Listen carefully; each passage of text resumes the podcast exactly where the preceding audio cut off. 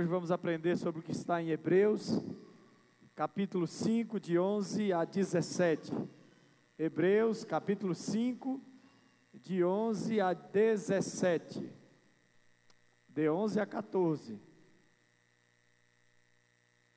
Do qual muito temos que dizer, de difícil interpretação, porquanto vós ou vos fizestes negligentes para ouvir do qual muito temos a dizer, de difícil interpretação, porquanto vos fizestes negligentes para ouvir. Porque devendo já ser mestres pelo tempo, ainda necessitais de que se vos torne a ensinar quais sejam os primeiros rudimentos das palavras de Deus, e vos haveis feito tais que necessitais de leite e não de sólido mantimento. Porque qualquer que ainda se alimenta de leite não está experimentado na palavra da justiça, porque é menino. Mas o mantimento sólido é para os perfeitos, os quais, em razão do costume, têm os sentidos exercitados para discernir tanto o bem como o mal. Bom, hoje eu queria falar com vocês sobre mestres ou crianças. Mestres ou quê? Ou crianças. Onde tem uma restaurante?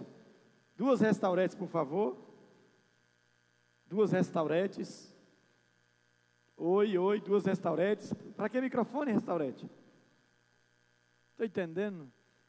Não estou entendendo.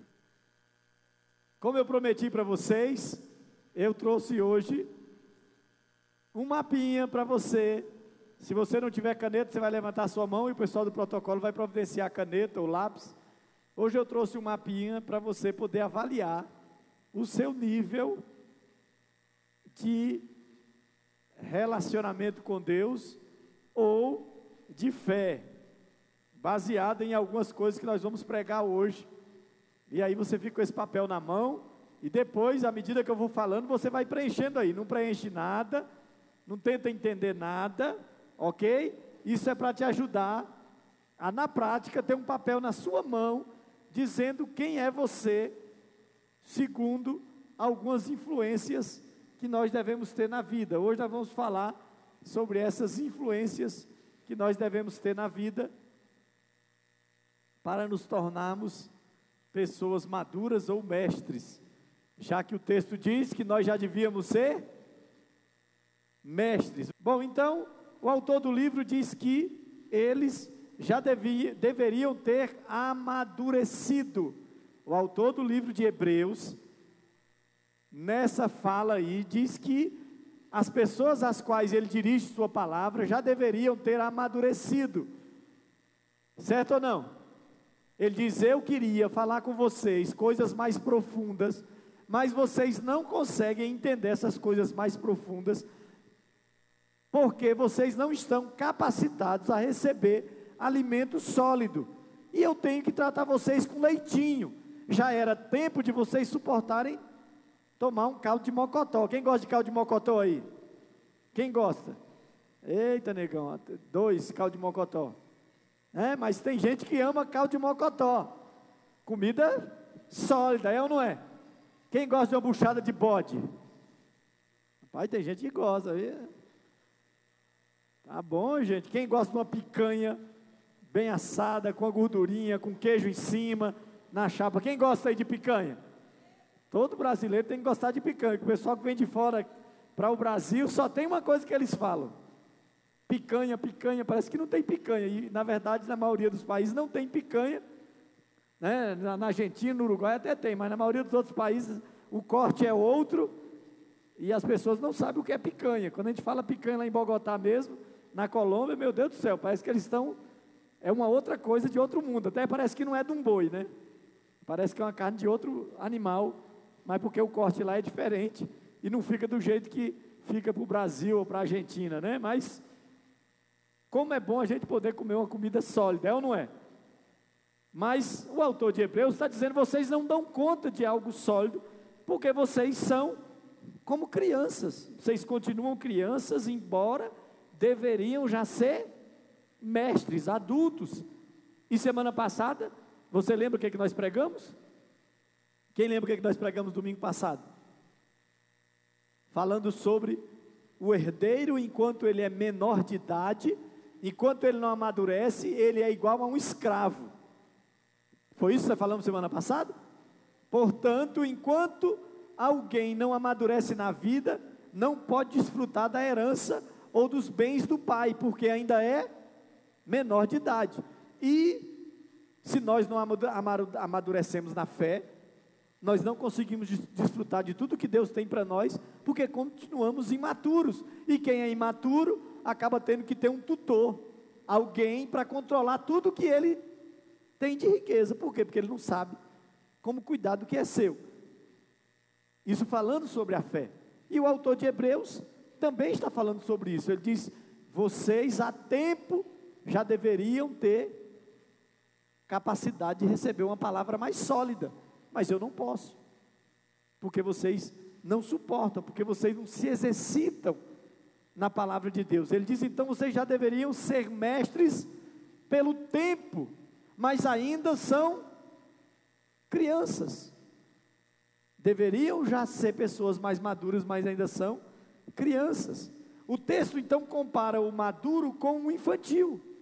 Se você prestar bem atenção, nesse capítulo 5, versículo de 11 a 14 do, do livro de Hebreus, o texto, o autor do livro de Hebreus, muitos dizem que é Paulo, e eu acredito que seja Paulo mesmo, faz uma, compara, faz uma comparação entre o maduro e o imaturo, ou entre o adulto e a criança, falando, claro, da fé. Bom, então ele fala do infantil. Ele diz o infantil é negligente em ouvir. Ele diz negligentes para ouvir. Depois, aí, isso quer dizer, e quando a Bíblia diz negligente para ouvir, ele não está dizendo apenas no sentido de ouvir. É porque a Bíblia, em diversas passagens, nos mostra que nós devemos ser bons ouvintes e ouvir a palavra de Deus no sentido de praticar a palavra de Deus. E ele diz: vocês são negligentes, vocês têm negligenciado o ouvir no sentido de dar atenção, e por isso vocês são ainda crianças. E, quer dizer então que os ouvi, eles, não, eles ouviam, mas não praticavam a palavra. O infantil demora, ou tem demorado a amadurecer. Versículo 12 ele diz: devendo já ser mestres pelo tempo. Ou seja, há muito tempo você está na casa de Deus. Pergunta para quem está do seu lado aí: quantos anos você frequenta uma igreja? Ele respondeu? Quantos anos o seu amigo respondeu que ele frequenta a igreja? Olha, tem gente que tem 10 anos na igreja e conhece pouquíssimo de Deus. Tem gente que vai à igreja há 20 anos e pouca coisa conhece de Deus. E pouca coisa conhece da fé e tem poucas experiências de fé. E isso é preocupante, é isso que o autor de Hebreus está falando. Vocês já deviam ter amadurecido, mas ainda não estão em condição. Ele diz: vocês precisam do básico. Precisam do que, gente? Do básico. Necessitais de que se vos torne a ensinar quais são os primeiros rudimentos da palavra de Deus. Ele está dizendo: vocês precisam que alguém sente e ensine para vocês a base da fé, coisas elementares, coisas simples. E o que são as coisas simples da fé? A morte de Jesus na cruz e a revelação da cruz, a necessidade do batismo, contribuir com a casa de Deus, se vincular a uma igreja, tudo isso é básico da fé. Mas tem gente que ainda precisa que alguém ensine a importância dessas coisas rudimentares, básicas da fé. Vocês estão aí, gente? Ele diz: vocês não estão experimentados, são meninos, porque qualquer que ainda se alimenta de leite não está experimentado na palavra da justiça, porque é menino, ou seja, se alguém precisa ser ensinado como uma criança na fé, se alguém precisa que toda vez que vai ministrar ceia, depois que você tem quatro, cinco, dez anos na igreja, tem que explicar o que representa a ceia e você não consegue entender, e às vezes tem tanta dificuldade de entender que toma a ceia vivendo em pecado e não se incomoda. Isso é explicar os rudimentos da fé. Ele disse: se alguém precisa que seja explicado os rudimentos da fé, é o rudimento da fé. Não participar da ceia se você vive uma vida de pecado. Você pode até, esse momento, estar cometendo um pecado, mas na hora de você participar da ceia, você tem que confessar o pecado e nunca mais cometê-lo. Ou então não participe da ceia. Não, pastor, eu sei que eu estou cometendo pecado e vou continuar cometendo. Então não participe da ceia, mas tem gente que precisa explicar toda vez. Vocês estão aí, gente? Quem está aí, diga amém. Glória a Deus. Os maduros, ele diz, eles aguentam sólido alimento. O que, que eles aguentam, gente? Pode dar buchada de bode, pode dar mocotó, que eles aguentam, pode dar é, picanha com a gordura, com queijo em cima. Tem uns gordinhos aí que estão quase, estão quase sendo arrebatados, né? Tem uma galera que está quase sendo arrebatada. Ele diz: sólido é para os perfeitos. O alimento sólido é para quem, gente? Para os perfeitos. Ele quer dizer os maduros. Ele está falando de perfeição no sentido que é uma pessoa que não faz nada errado. Ele diz os que são maduros, os que são, os que conseguiram um nível de fé melhor, porque exercitam a fé, porque aprendem e colocam em prática. Perfeitos por exercitar a fé na palavra, os quais, em razão do costume, têm os sentidos exercitados. Ele diz por causa do costume. Como costume? Na prática diária. Ele diz os maduros, os perfeitos, por causa da prática diária na palavra de Deus, eles então suportam qualquer outra palavra mais profunda, qualquer coisa mais forte, porque eles estão exercitados na palavra. Você está aí, irmão? São capazes, olha só, ele diz que eles são capazes de discernir o bem e o mal. Ele diz tem os sentidos exercitados para discernir tanto o bem como o. Fala sério, gente. Qual é a sua capacidade de discernir o que é correto e o que é incorreto? Qual a sua capacidade? Você consegue discernir o que é correto e o que é incorreto?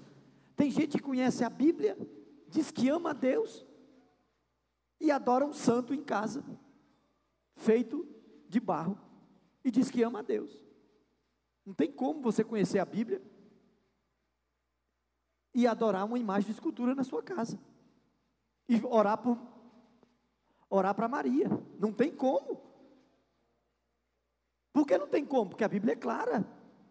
Isso não é mais rudimento da fé para você não devia mais estar preocupado com os rudimentos da fé.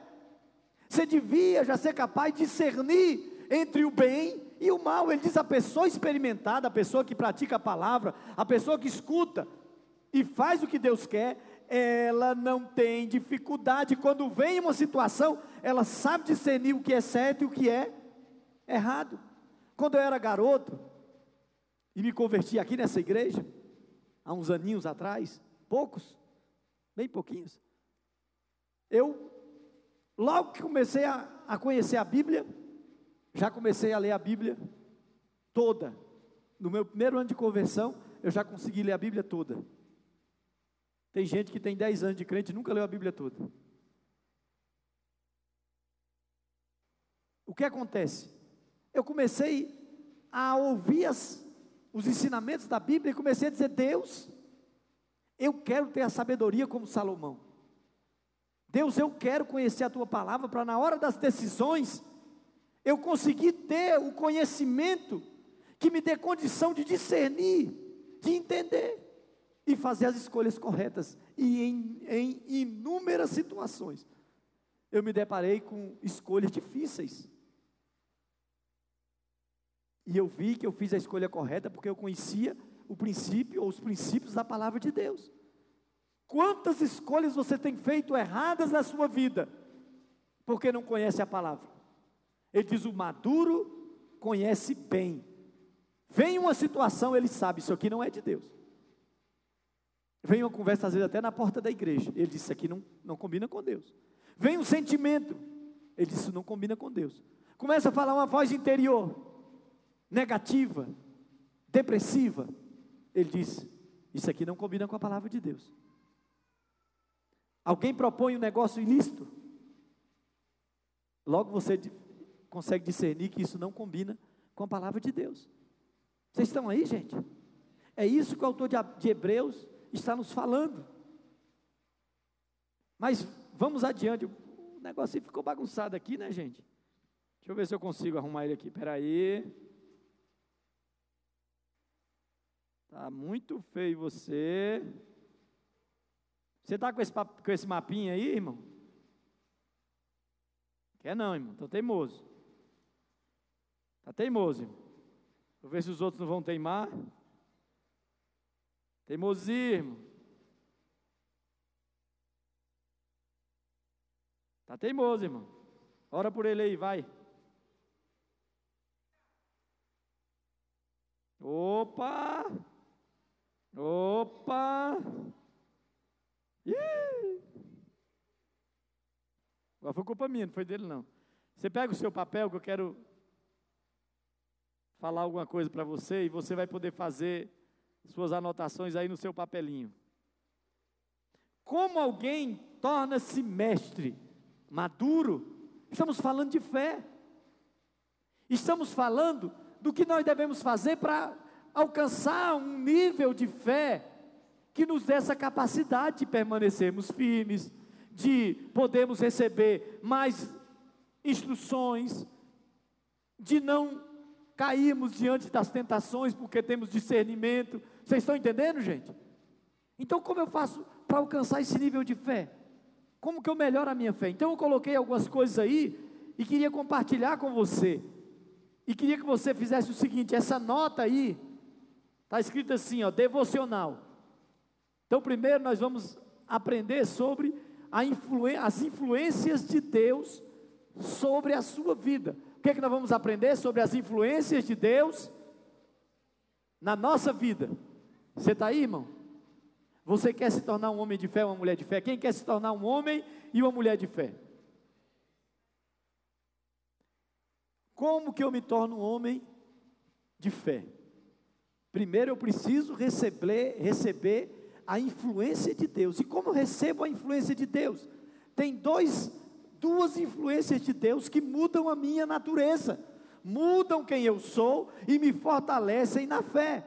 E aí nós estamos, nesse primeiro quadro aí, estamos falando dessa primeira influência, a influência de Deus sobre você. Qual influência? A influência espiritual. Qual a influência, gente? A influência espiritual. Ora, se você quer saber se é alguém maduro, me diga qual é o nível da influência espiritual de Deus na sua vida, quanto Deus te influencia. Dá para saber isso, pastor? Dá. Como que eu sei isso? Você conhece a palavra de Deus? A, a que ponto você conhece a palavra de Deus? Isso a gente trata no devocional. O que, que é devocional? É um tempo que nós entregamos a Deus para estar com Ele, lendo a palavra dEle, adorando, orando. Se eu medir o seu nível de devocional, o tempo que você gasta em oração, em adoração a Deus e em leitura da palavra, dá pelo menos para chegar a um entendimento se você tem uma boa influência de Deus, espiritualmente falando. Vocês estão aí, gente? Então veja bem, como que eu vou ter influência de Deus na minha vida? Conhecendo a palavra. Amém, gente? Que mais? Orando, adorando, jejuando. É assim que Deus influencia a minha vida. A isso nós chamamos de devocional. Eu coloquei no seu mapinha aí, leitura da palavra. Lê pelo menos três capítulos da Bíblia e também lê a Bíblia toda em um ano. Se você fosse colocar uma nota, o ideal, ler três capítulos pelo menos por dia. O ideal, ler a Bíblia toda em um ano. Quanto você se daria? Pega esse quadrinho aí, nota, número um, e coloca quanto, qual a sua nota. Você está aí, irmão? Eu falei para vocês que eu ia trazer hoje, eu sei que está parecendo uma aula da escola, mas eu falei para vocês, vocês disseram que eu podia trazer, não foi? Disseram ou não disseram? Então tá aí, você pega. Qual é o seu ideal? Ler pelo menos três capítulos da Bíblia por dia. E isso te dá a condição de ler a Bíblia inteira em um ano. Qual a nota que você se dá? Não, pastor, eu leio a Bíblia muito. O meu muito é ler pelo menos uma vez por ano. Pastor, eu leio meia Bíblia por ano. A sua nota é 5. Pastor, eu leio a Bíblia 10% no máximo por ano. Sua nota é 1. Pastor, eu só leio a Bíblia nos cultos. Sua nota só não é zero porque eu sou camarada. A sua nota é 0,00001. Você está entendendo? Isso é para você se avaliar, irmão. Palavra, oração, adoração. Me perdoa aí se alguma coisa não ficou legal, que a minha corretora está com a mãe dela no hospital, então não pôde vir hoje. Palavra, oração, adoração e jejum. Palavra, adoração, oração e jejum. Coloca na frente aí. Qual o seu nível de adoração? Eu imagino que se você gasta 20 minutos todo dia adorando a Deus, que, como é que a gente adora a Deus, gente? Coloca uma música, se ajoelha, fica sentado e começa a dizer: Deus, eu te amo, tu és bom para mim. Vai abrindo o coração para Deus, vai exaltando a pessoa de Deus. Isso é adoração. Você deveria gastar 20 minutos por dia, pastor. Eu gasto 20 minutos em sete dias. Em uma semana eu gasto uns 20 minutos. Divide 20 por 7. Vai dar em torno de 0,25 mais ou menos. Então você coloca aí, 2,5 é a sua nota. Vocês estão entendendo, gente? Eu acredito que você precisa orar pelo menos 20 minutos por dia. E você devia fazer um jejum por semana. Pela sua vida, pela sua família, pelo seu ministério. Pelo menos um. Pastor, eu nem oro 20 minutos, nada. Eu não oro nada e nem jejum. Zero. Pastor, eu, eu, eu jejum uma vez por mês. Eu tiro a Coca-Cola. Uma vez por mês, um dia eu não tomo Coca-Cola. Para de ser sem vergonha que tirar Coca-Cola não é jejum. Jejum é passar um período sem comer, de pelo menos umas 8 horas, mas o certo é no mínimo 12. Não fala um negócio desse, não seja sabotador da sua vida, dizendo que você não toma Coca-Cola. Pastor, eu passei um dia sem tomar café. Não, você fez um voto com Deus, isso não é jejum, gente. Fala sério. Mas eu passei o dia todo comendo chocolate para compensar o, o café. Ah, não tomei Coca-Cola, eu passei o dia todo tomando suco de caixinha. Falei, irmão, por favor. Isso é autossabotagem, irmão. Vamos adiante, amém? O que eu preciso para me tornar alguém maduro na fé? Da influência de Deus. Qual é a primeira influência que Deus tem que ter na sua vida? Devocional. Você precisa ter tempo com Deus, com a palavra de Deus, em oração, adoração e jejum. Você está aí, irmão? Vocês todos estão dando, dando nota, eu estou vendo que tem gente que não está nem olhando. Um, você pegou um papel? Você tem coragem de dar nota para você? Dê a nota aí na frente, irmão. Pastor, mas eu vou passar vergonha aqui, vai dar tudo zero. Amém. Você veio hoje para começar, para sair do zero. Hoje você está aqui para sair do zero. Quem não veio não vai poder sair do zero, mas você vai. Amém, irmão? Segundo, direção. A influência de Deus tem, tem a ver com a direção que Deus pode ter na minha vida. A forma como eu lido com as decisões. O quanto eu aceito ser guiado por Deus. Tem gente que diz assim: eu amo a Deus e Deus é o meu Senhor. Senhor significa quem controla você. Mas toda vez que toma uma decisão, não pergunta para Deus. Ah, pastor, tudo que está dando certo na minha vida, eu acho que é Deus. É mesmo, irmão? Se você não nasceu de novo, está dando certo você ir para o inferno. Isso não é Deus. Oi, irmão, você está aí? Está dando certo você engordar cada dia mais? Não bote culpa em Deus, não diga que está dando certo. O que é está dando certo? Pastor, está dando certo. Eu, tudo que está certo para mim foi Deus. Não, irmão. Você está querendo o quê? Um, um, um, soldado? Um delegado que fique do seu lado? Quando, quando for dar uma coisa errada, ele, opa, não faz não? E, e para tudo? Não, irmão. Você tem que buscar Deus, perguntar, conhecer, orar, clamar, pedir revelação na palavra, pedir sonho. Você entendeu? E se não tiver as, as informações diretas, procurar o seu líder, procurar o seu pastor e perguntar qual é a direção de Deus. E o nível como eu lido com as decisões da minha vida, se eu pergunto ou não a Deus, e se eu obedeço a Deus, porque tem gente que pergunta, mas não obedece o que Deus diz. E tem gente que pergunta e Deus não dá resposta, ele vai lá e faz. Quantas vezes eu vi pessoas falando assim: Pastor, eu vou embora da igreja. É, irmão. E o que que houve? Não, eu resolvi que eu vou embora da igreja. Amém, irmão. Ok. E você perguntou para Deus? Perguntei, pastor. Eu jejuei, orei. E Deus te deu alguma resposta? Ele disse: Não. E baseado em qual a? De onde você tirou essa ideia? Não, porque eu acho. Peraí, peraí, peraí. Você acha que o seu Deus, nas decisões mais importantes da sua vida, não teria uma direção para você?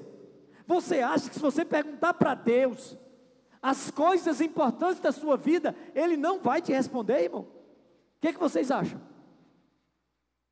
As coisas que importam para você, se você perguntar para Deus, Ele não vai te responder? Claro que Ele vai te responder.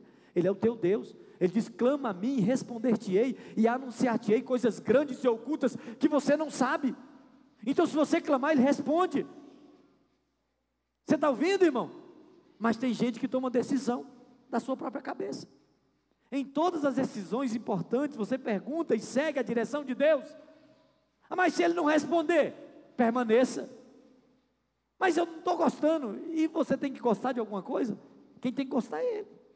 Se ele te plantou em algum lugar, é para você continuar plantado naquele lugar. Se ele quiser alguma coisa diferente, ele vai te dizer. Ele vai te orientar. Então, como é que você coloca aí na direção? Em todas as decisões importantes, você pergunta e segue a direção de Deus. O que, que são decisões importantes? Vai mudar de emprego, vai comprar um carro, vai trocar a casa. Você entendeu? Suas amizades.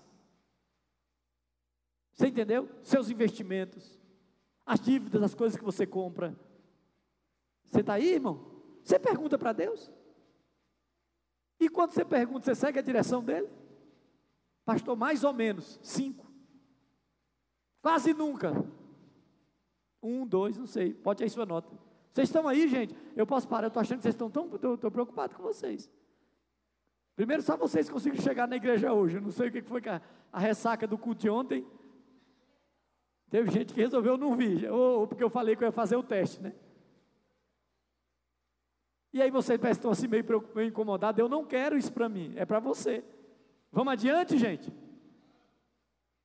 Terceiro, minha, a influência que Deus exerce, exerce na minha vida, influência espiritual em primeiro lugar. Meu nível de comprometimento. Como que eu consigo saber se eu sou uma pessoa madura? Pelo nível do meu comprometimento com Deus. Qual é o meu primeiro comprometimento com Deus? Eu não estou nem falando de saber que Deus existe, que eu estou falando para quem vem à casa de Deus dizendo que Deus existe. Amém, gente? Amém, gente? Eu não estou nem falando de reconhecer a Bíblia como palavra de Deus, que eu sei que vocês todos reconhecem. Eu não estou nem nesse nível que até é, é o básico do básico do básico. Já estou indo para, falando para pessoas que já conhecem a Deus, reconhecem a Bíblia como palavra de Deus e acreditam que Deus enviou Jesus para morrer por você. Você acredita nisso? Amém? O seu comprometimento é, é medido pelo seu nível de contribuição. Você contribui com a casa de Deus com dízimo, primícias e oferta? Está aí para você anotar. No contribuir, qual a sua nota? Pastor, eu sou dizimista, eu sou primiciador, sempre que tem uma oferta na igreja, eu dou, eu sempre procuro tudo que passa na minha mão, ofertar, dizimar e primiciar. Dez, glória a Deus. Não, pastor, de vez em quando, eu sou pula-pula, um mês eu faço, outro mês eu não faço. Cinco. Amém, gente? Congregar. O meu nível de comprometimento com Deus tem a ver com o meu nível de compromisso, de comprometimento em congregar. O que é congregar? Ora, e a igreja.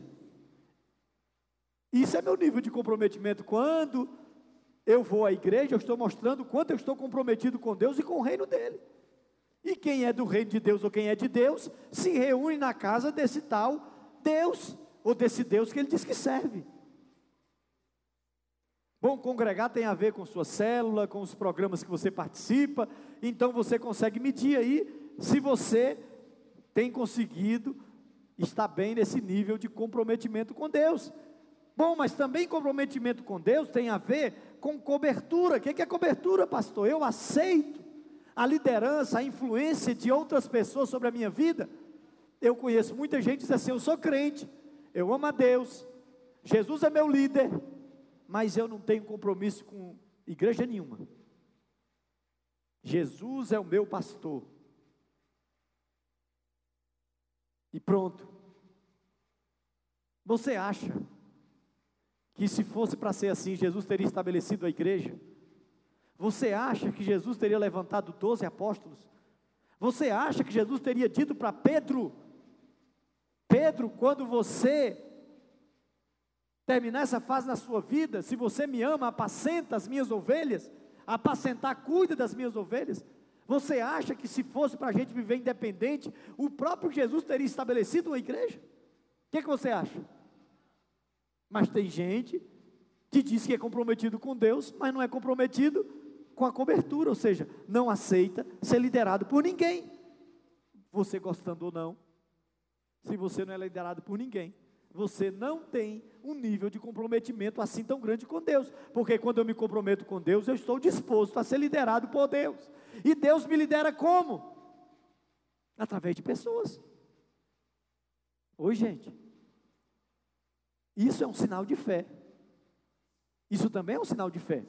Quando você se deixa liderar por alguém igual a você, come arroz e feijão, tem dor de barriga como você, envelhece como você, cai os cabelos, como você. Isso é um ato de fé, irmãos. Aceitar alguém igual a você, liderando a sua vida, em nome de Deus, é um ato de fé. E é bênção, e é bênção. E Deus guarda você por causa disso. Mas tem gente que o seu nível de comprometimento com relação à cobertura é zero, porque não quer estar debaixo de uma liderança, porque não concorda, não aceita, não admite e acha que pode viver a vida cristã sozinho. Ok.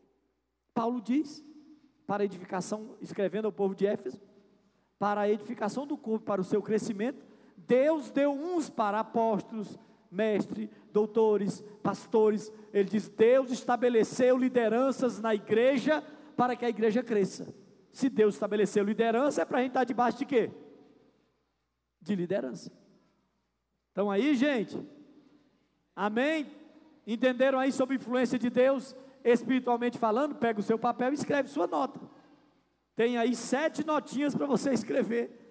Quanto você acha que você merece nessa sua influência de Deus? Quanto Deus influencia você falando espiritualmente? Mas qual é a outra influência de Deus na nossa vida? Na nossa vida emocional. Deus nos influencia tanto espiritual como emocionalmente. Deus não muda apenas o meu espírito me salvando e me ensinando. Deus muda também o meu interior. Deus muda a minha alma. Deus transforma a minha alma. Para que eu possa, além de ter paz com Ele, viver em paz e ter paz com as pessoas que me cercam. Isso tem a ver com influência emocional. Vocês estão aí ainda, gente? Então, influência de Deus falando emocionalmente. Saúde emocional. Primeiro, você venceu a rejeição. Você tem aí no seu papel, se você quiser escrever. Venceu a rejeição. Não tem sentimento de não aceitação, você se sente aceito pelas pessoas. Você é uma pessoa que se sente aceito ou rejeitado? Pastor, eu às vezes me sinto meio rejeitado. Meio? Cinco. Pastor, me sinto completamente rejeitado. Eu sinto que as pessoas não gostam de mim. Eu não me sinto bem, eu não me sinto realizado. Eu não me sinto. Eu tenho uma baixa autoestima. Então, está aí para você escrever, para você ter uma ideia. Você tem paz interior? Ou vocês estão aí, gente? Você, você tem paz interior? Você se sente em paz? Você se cobra muito? Você se sente constrangido quando fala com Deus? Você vive cobrando a você mesmo? Você é perfeccionista? Porque o perfeccionista normalmente é alguém que se cobra muito e não se sente em paz. Porque tem medo de fracassar e fica naquela guerra pessoal, querendo fazer o melhor, porque tem, fica constrangido, não sente paz interior. Deus veio influenciar, influenciar você para mudar o seu interior. Jesus disse: Eu vim para que vocês tenham vida e tenham vida em. Em que, gente? Deus tem vida abundante para você. Jesus disse aos, aos, discípulos: Eu deixo a vocês a minha paz, minha paz eu vos dou. Não vou lá dou como o mundo a dar. Está dizendo: a paz que eu tenho para vocês não é a paz do mundo, baseado em ter, baseado em riqueza, baseado em posição, baseado em conhecimento. A paz que eu dou a vocês é a tranquilidade de ser amado por Deus, de se sentir perdoado por Deus. Vocês estão aí, gente? Porque quem vive é, pressionado pelo sentimento de culpa, de dívida, não tem paz interior. E aí você pode colocar qual é o seu nível de, de paz interior. Você sente-se amado? Você se sente amado? Se ama? E sente que os outros te amam? Pastor, eu me sinto amado. Onde eu vou, eu me sinto amado. E eu não me sinto amado por causa das pessoas. Eu me sinto amado porque eu me sinto amado. Quer dizer que você se sente amado porque as pessoas demonstram amor a você, e se elas pararem de demonstrar amor a você? Ah, pastor, eu não sei como é que eu fico, não. Eu acho que se o pessoal passar a não me amar mais, eu vou, eu, eu, eu acho que eu vou entrar em parafuso. Então desparafusa, entendeu? E corrige isso aí porque você tem um problema a resolver. Nós devemos, ou podemos, e Deus quer que nós alcancemos um nível de amor próprio, independente do que aconteça à nossa volta. Vocês estão aí ainda, gente? Posso parar? Posso acabar aqui, irmãos? Ixi, o negócio ainda vai pegar. Resiliência. Como eu digo que Deus influencia minhas emoções? Baseado também na minha capacidade de enfrentar perdas, crises, discordância, repreensão e ficar em paz. Isso prova o quanto eu dependo de Deus e o quanto Ele mudou minha alma, quanto Ele mudou meu interior. Pessoas que andam com Deus aprendem a lidar com perda, aprendem a enfrentar as crises. Por quê? Porque elas são cheias de fé, elas têm a direção de Deus, elas têm propósito, e elas buscam esse propósito, e por isso são pessoas mais resilientes. O que é resiliência? A capacidade de enfrentar perdas, crises, dificuldades na vida e continuar a caminhada. Vocês estão aí, gente? Resiliência, só tem dois aí para você anotar. Quando, quando perde algo ou enfrenta crise, permanece fiel. Então, qual é a sua capacidade de permanecer fiel diante das perdas e das crises? Pastor, se eu perder alguma coisa, eu perdi meu pai e depois disso eu acabou minha vida. Coloque aí. Você aceita correção e repreensão fácil? Isso tem a ver com sua resiliência. Tem gente que não pode levar uma bronca. Tem gente que não pode ser exposto. Porque se for exposto, acaba a vida. Isso é, isso quer dizer que a pessoa tem dificuldade de, não tem boa resiliência. Quem está aí ainda, irmãos? Eu acho que vocês estão indo bem, porque está todo mundo calado, quer que vocês estão anotando, né, gente? Ou estão remoendo aí? Relações saudáveis, isso também tem a ver com quanto Deus mudou suas emoções. Quanto Deus mudou você? Quanto a influência de Deus mudou o seu interior, a sua alma, suas emoções? Quanto foi? Isso é fácil medir, sabendo como são suas relações. Como você se relaciona com as pessoas? Você vive feliz com as pessoas? Oi? Você é feliz com as pessoas que te cercam? Com todos? Sente-se bem em estar com as pessoas e fazer parte da vida delas? Hein? Você se sente bem em se relacionar com as pessoas? Aí tem mais. Não tem mágoa das pessoas? Tem alguém que você tem mágoa? Tem uma pessoa que você tem mágoa? Uma só. Só precisa de uma. Para você ficar manchado na sua alma e o ódio ser alimentado na sua vida. Só precisa de uma pessoa. Quem odeia um pode odiar um milhão. Quem tem mágoa com um pode ter mágoa com um milhão. Não caia na conversa enganosa de que você pode ter algumas pessoas e dizer: Esse aqui eu não suporto. Eu amo todo mundo. Mas esse aqui, hum, hum, hum, hum, não, não tem isso. Não tem isso. Você está aí, irmão? Se você recebeu a influência de Jesus na sua alma, para mudar a sua alma, mudar o seu interior, você perdoa a todos, inclusive os que, que te perseguem e inclusive os seus inimigos. Ô, você está aí? Olha para quem está do seu lado e pergunta: você tem alguém que você guarda mágoa? Tem alguém que você guarda mágoa? O que, que ele respondeu para você? Olha bem no olho dele, vê se ele está mentindo.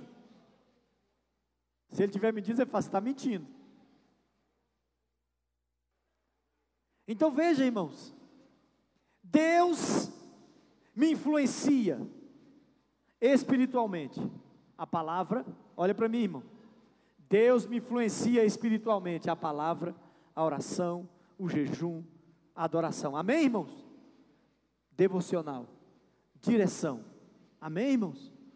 Deus me influencia, Deus muda a minha sorte, Deus muda a minha maneira de viver, meu comprometimento com a casa dele, com a obra dele, ok?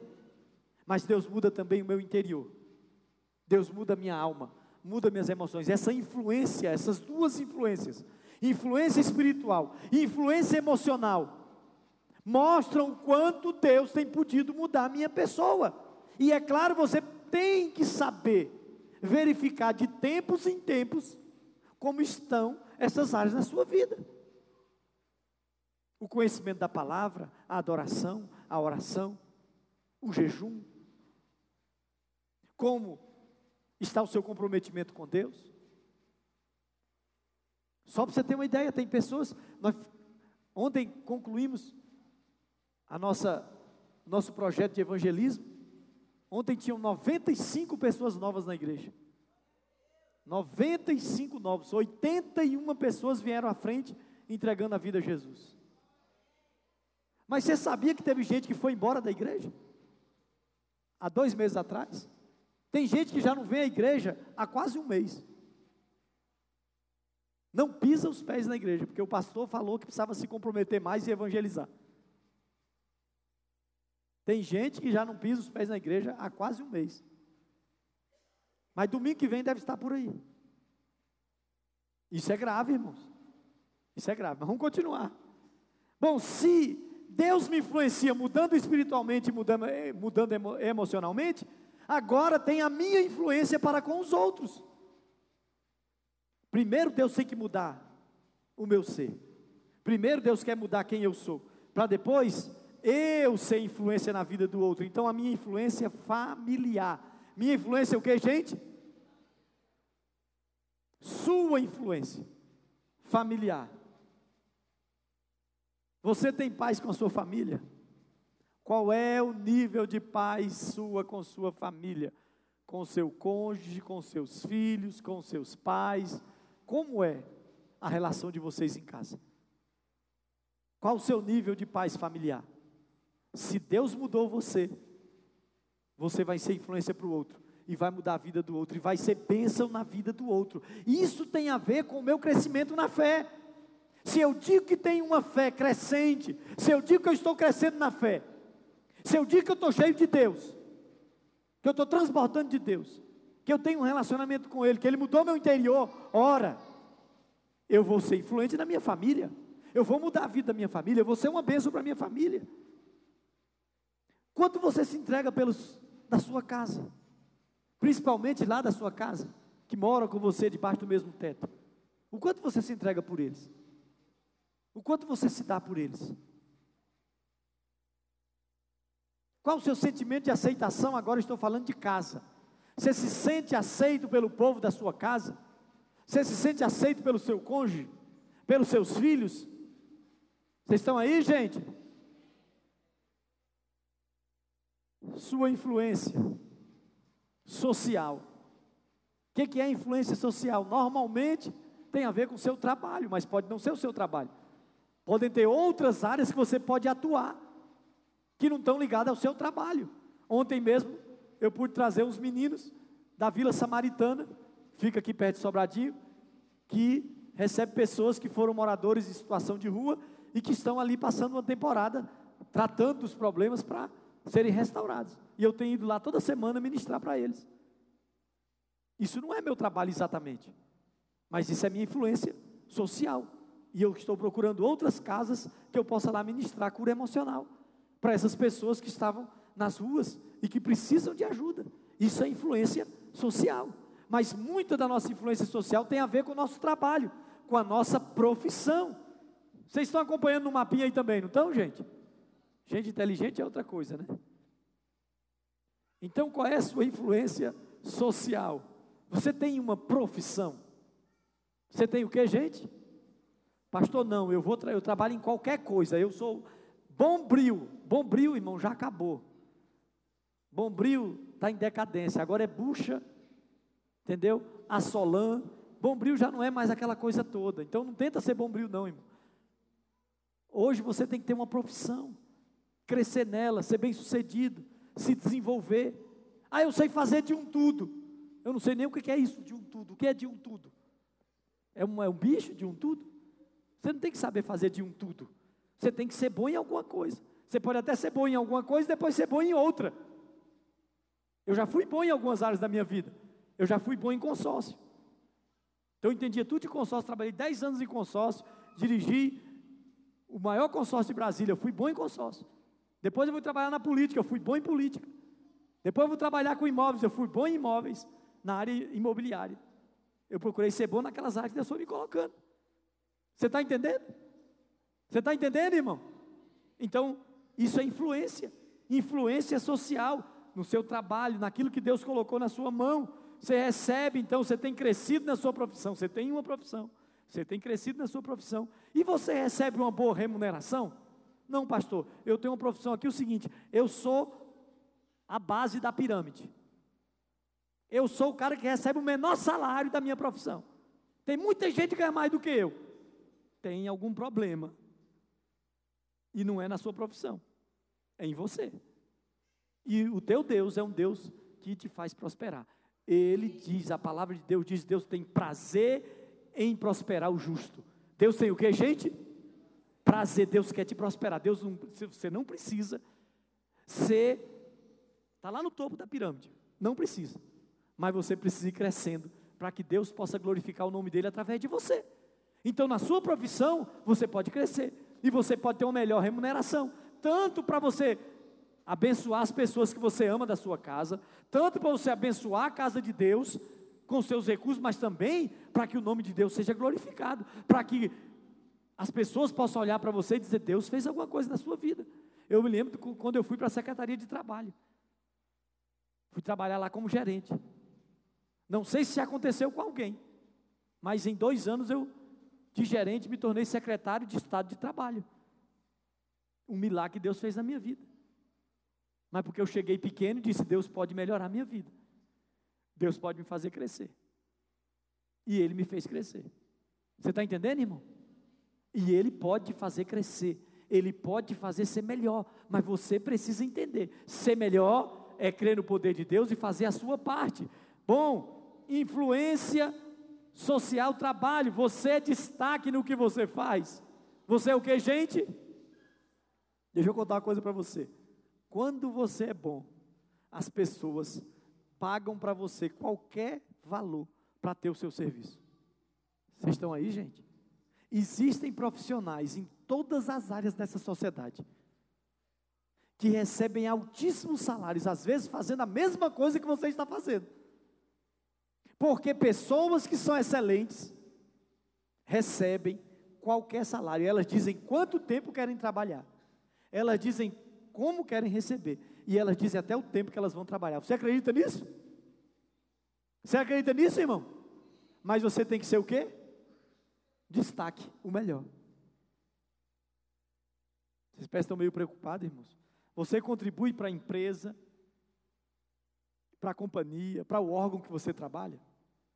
Lá no órgão, o pessoal diz: esse aqui, é esse aqui, olha, podemos perder qualquer pessoa. Tem um ditado aí na sociedade que diz que ninguém é insubstituível, não é assim? Não, irmão. Tem muita gente que é insubstituível. Tem gente que é tão boa que às vezes ela sai você tem que contratar três para cobrir o serviço dela. Tem gente que é tão ruim que sai dez dos ruins e um só faz o serviço deles. Que você não esteja no meio, de, esteja no meio desses ruins. Mas tem gente que é tão bom que precisam fazer um grande esforço para cobrir essa pessoa. Isso essa historinha aí de que ninguém é insubstituível tem aspectos que ninguém realmente é insubstituível. Mas tem aspectos que às vezes esse ditado não vale. Porque tem gente que é tão boa, tão dedicada, tão séria, que ninguém quer abrir mão de você. Aí quando chega e diz assim: você trabalha quanto você quiser, você vai ter a equipe que você quiser, e diga qual é o seu salário. Irmão, diga, eu recebo. Você não acredita que Deus pode fazer isso com você, não, irmão? Ele já fez comigo. Já me disseram: você quer trabalhar quanto? Quanto você quer ganhar? Qual são os dias que você quer trabalhar? Eu já trabalhei numa empresa assim. E todo mundo ficava, mas rapaz, você tem que vir trabalhar sábado. Meu negócio não é com você. É com quem manda. Ah, mas por que você chega mais tarde? Mas por que salário? Conversa com quem manda. Conversa com o chefe, com o dono da empresa. Não, mas nem mais, nem meio mais. Conversa com ele. Que ele resolve. Porque ele disse quanto que eu queria ganhar, quantas horas eu queria trabalhar por dia. Entendeu? E até se eu queria trabalhar todos os dias. Você está entendendo, irmão? Irmão, não estou mentindo, não. Olha para você. Eu não posso nem fazer a pessoa vir aqui porque ela já morreu, tá, irmão?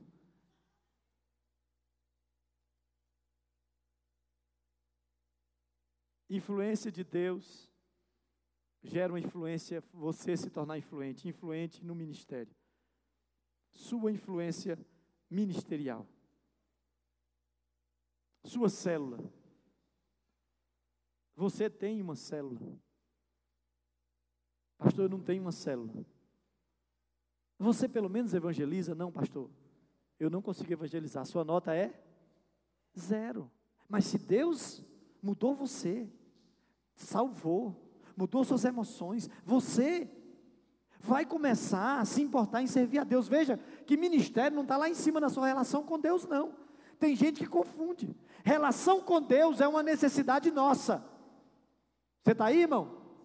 Relação com Deus é necessidade nossa. Mas se nós temos uma relação com Deus, entregamos a vida a Deus e passamos a ser servos de Deus, nós também nos envolvemos em fazer aquilo que agrada o nosso Deus. Ou seja, nós começamos a servir a Deus. Isso é ministério.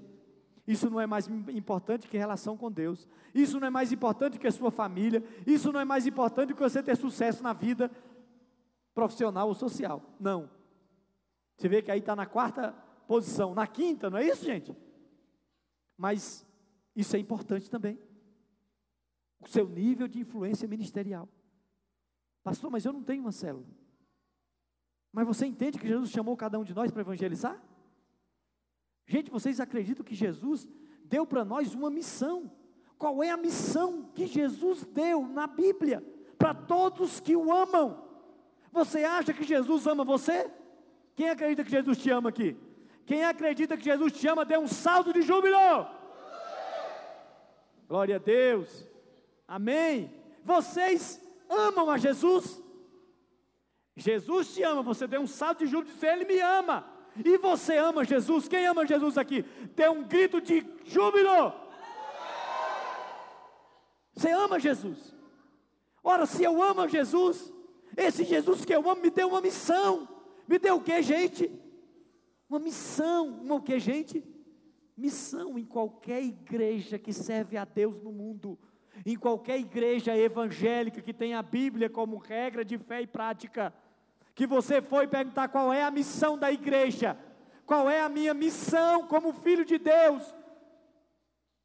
Vamos para o mesmo texto, Mateus capítulo 28, ide por todo mundo, pregai o evangelho e fazei discípulos, ensinando-os a guardar todas as coisas que eu vos tenho mandado, irmão. Em qualquer lugar do mundo, desde que essa Bíblia foi formada, desde a igreja primitiva, desde os primórdios, há dois mil anos atrás, quando alguém pergunta qual é a missão da igreja e qual é a missão do crente, vai ser dita a mesma coisa. Mateus, capítulo 18, três últimos versículos de Mateus, capítulo 28. Você está aí? É missão. É o que, gente? Missão. O que, que Deus quer que eu faça? O que Deus espera de mim? Ah, que eu venha para a igreja, sua necessidade. Que eu leia a Bíblia, sua necessidade. Que eu ore, sua necessidade. Que eu adore, sua necessidade. Que eu mude minhas emoções, sua necessidade. Nós estamos falando de suas necessidades. Agora vamos falar das necessidades de Deus? O que Deus espera de você. Você está entendendo o que eu estou falando, irmão? Pastor, Deus não espera que eu venha para a igreja? Não, não é que Ele não espera. É que você tem que vir para a igreja por necessidade sua. Quem não vai à igreja, quem não congrega, quem não tem uma célula, quem não, não lê a Bíblia, quem não ora, quem não jejuma, quem não adora, irmão, não conhece a Deus ou estagnou seu conhecimento como uma criança. Parou o crescimento. Eu estava vendo uma reportagem de dois meninos, não sei se é no México, que tem 18, 18 anos, dois gêmeos, que não têm um gene e que não cresceram. Eles são desse tamanhozinho, gente. Eles andam na rua como menino. Quando você vai conversar com eles, eles não são meninos. Eles são lindos, né? Porque pequenininho, quanto mais pequeno, mais bonitinho. Mas eles, quando fala a vozinha assim, quando que eu vou, quando que eu vou, quando que eu vou crescer? Como é que eu vou ter minha esposa? Como é que eu vou, como é que eu vou fazer a minha vida? Eu, meu Deus. Quando que eu vou sair da classe das crianças? Mas na fé, a maioria dos crentes nunca saiu das fraldas. Estão velhos na fé, fazendo cocô nas calças. E não se importam de crescer. Vamos continuar, irmãos. Célula é para evangelismo. Qualquer pessoa que ama a Deus tem que entender, isso é básico, isso é o mínimo, isso é o, o, o elementar. Não adianta você achar ruim, você reclamar. Isso é o elementar. Quem é de Deus ganha almas. Quem é de Deus aceita a missão de Deus. Você precisa ter uma influência ministerial, evangelismo entende que nosso ministério principal é evangelizar. Pastor, mas eu canto, eu toco violão, pastor, eu toco uma bateria, pastor, eu faço coisas maravilhosas. Amém, irmão? Isso é tremendo, nós vamos chegar lá. Mas o primeiro ministério de todo filho de Deus é ganhar almas, é pregar o evangelho. Não adianta você fazer qualquer outra coisa perfeita se você não prega o evangelho. Se você não cuida das pessoas, se você não traz as pessoas à presença de Deus. E elas precisam de alguém para falar para elas sobre o amor de Deus. Ainda hoje, elas precisam de alguém que estenda as mãos para elas. Atuação vocacional aí, vamos falar de vocação. Você sabe sua vocação? O que é isso, pastor? Além de evangelizar, ter sua célula, você pode servir na igreja, nas vocações que Deus te deu. Pastor, eu sei que eu canto, eu canto muito bem. Claro que a gente pode, tem que fazer um teste, né? Porque tem gente que canta muito bem, mas Ela canta os males não espanta, ela espanta os outros, né? Eu canto que os irmãos eu espanto, né? Tem gente que é assim, não sou eu não. Mas eu canto, eu toco, eu sei administrar bem as coisas. Eu tenho vocações, cada um de nós tem vocações. Deus entregou para você habilidades tremendas. Para quê? Para você usar na obra dele. Além de evangelizar, ele deu, deu, ele colocou em você um toque, ele deu um toque especial em você. Olha para quem está do seu lado aí. Olha para quem está do seu lado. E diga: Deus tocou em você. Deus deu algo especial só para você. Você tem um toque especial de Deus que te faz diferente de qualquer pessoa, mas que dá a você sentido de vida. Coisas que Deus colocou só em você, que você ama. Pastor, eu amo ação social.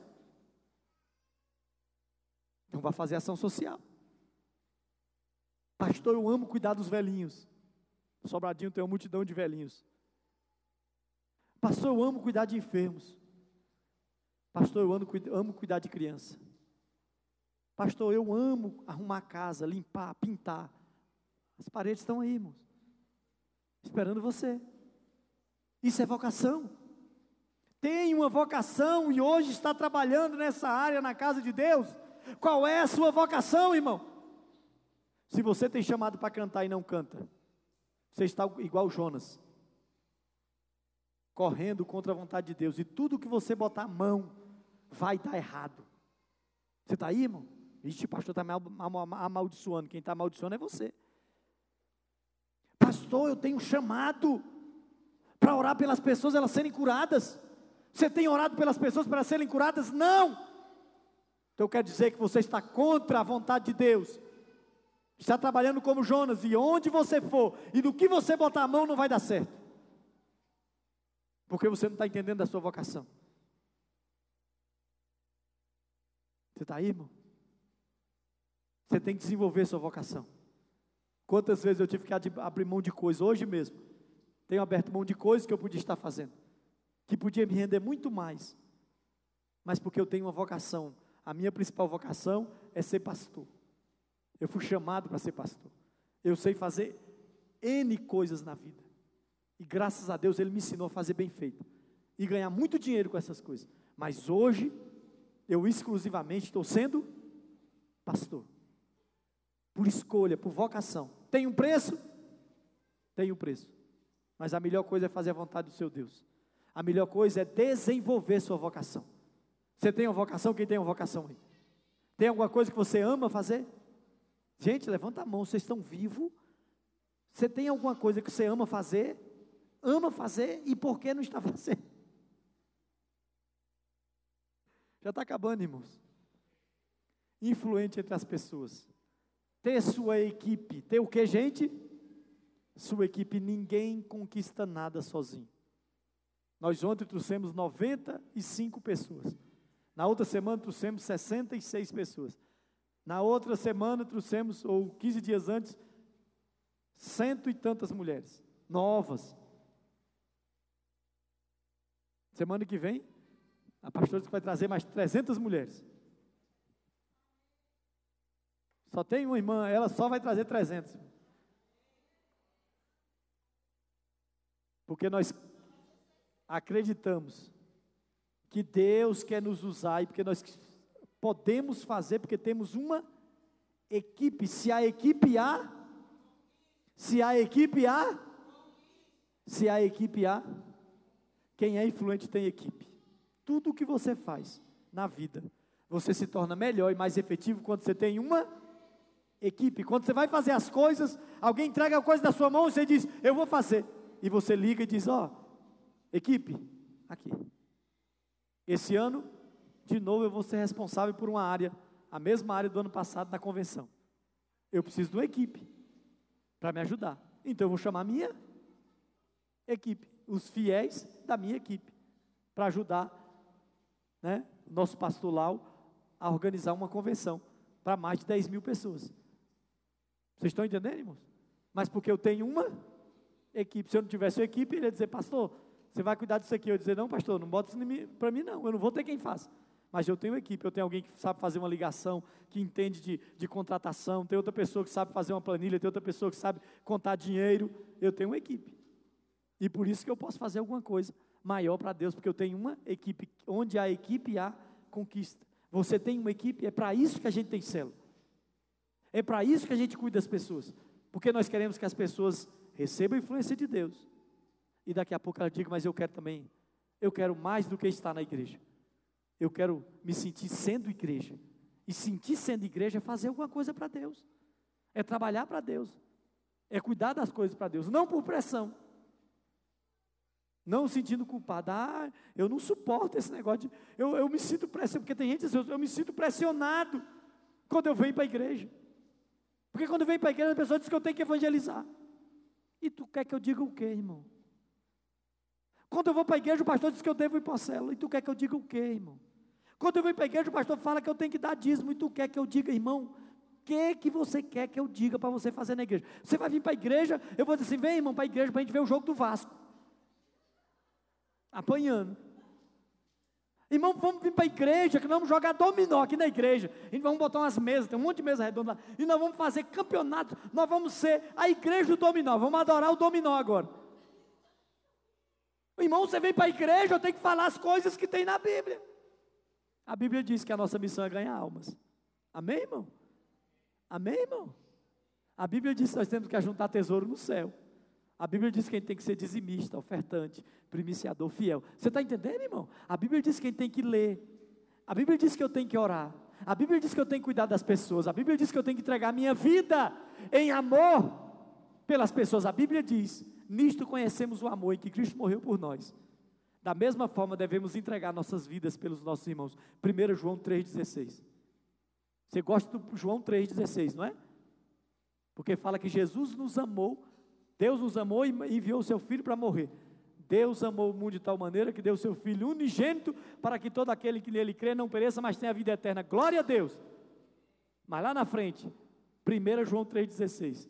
Nisto conhecemos o amor, em que Jesus entregou a sua vida por nós da mesma maneira, devemos entregar as nossas vidas pelos nossos irmãos. Amém? Quais são as influências da sua vida? Está aí o seu papel. Você consegue ter uma notinha aí? Se você quiser depois que mandar para mim, eu posso botar na planilha lá, porque isso aqui é no Excel, né, na planilha, e dizer qual é a sua nota. Mas se você não quiser, não precisa. Fica só para você. Vocês entenderam? Você conseguiu se avaliar, irmão? Vamos ficar em pé?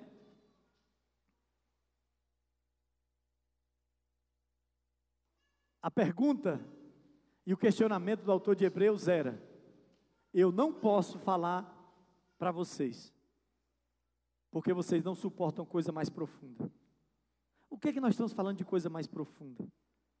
Olha, irmão, uma pessoa que ora, tem uma vida de oração, Deus começa a revelar para ela coisas que vão acontecer na igreja coisas que vão acontecer na cidade. Pessoas que oram muito, que clamam, que fazem jejum, oração, atos proféticos, Deus começa a revelar para elas profecias que vão mudar nações. Você está aí, irmão? Pessoas que começam a evangelizar, Deus entrega para elas uma multidão. Mas o autor de Hebreus disse: Eu não posso ir mais profundo com vocês, porque vocês são imaturos, vocês são crianças, crianças na fé.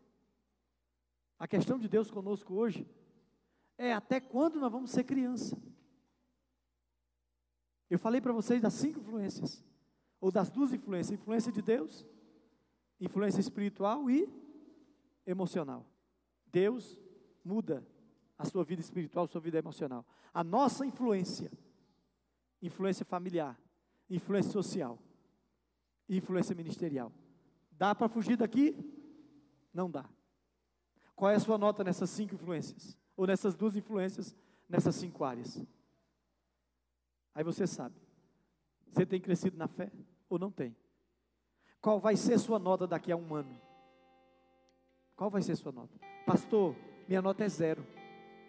Comece a ler a Bíblia hoje, comece de João. Evangelho de João. Pastor, minha nota é zero na, na oração. Tire a partir de amanhã 10 minutos para orar todo dia. Pastor, não sei nem o que é adoração. Amanhã, 10 minutos, Salmo 71, 72, 73, 74. Você vai ler aquele salmo e começa a dizer que Deus é tudo aquilo que está ali. Isso é adoração.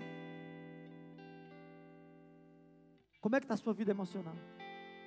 Ah, pastor, eu não, eu não me sinto bem, nem estou bem com as pessoas. Está na hora de ficar bem, irmão. Está na hora de ficar bem. Está na hora de mudar suas emoções. Como é que está a sua vida familiar? Como é que está a sua vida profissional, sua influência social? Como está seu ministério? Hoje você precisa dizer, Deus, eu estou zerado. Mas da próxima vez que Deus falar sobre isso, eu não estarei zerado. Deus, hoje eu estou nota 5. Mas não vou confiar no 5, não. Eu quero 10. Eu vou mudar minha devoção. Eu vou mudar minha relação com Deus. Eu vou deixar Deus cuidar da minha alma.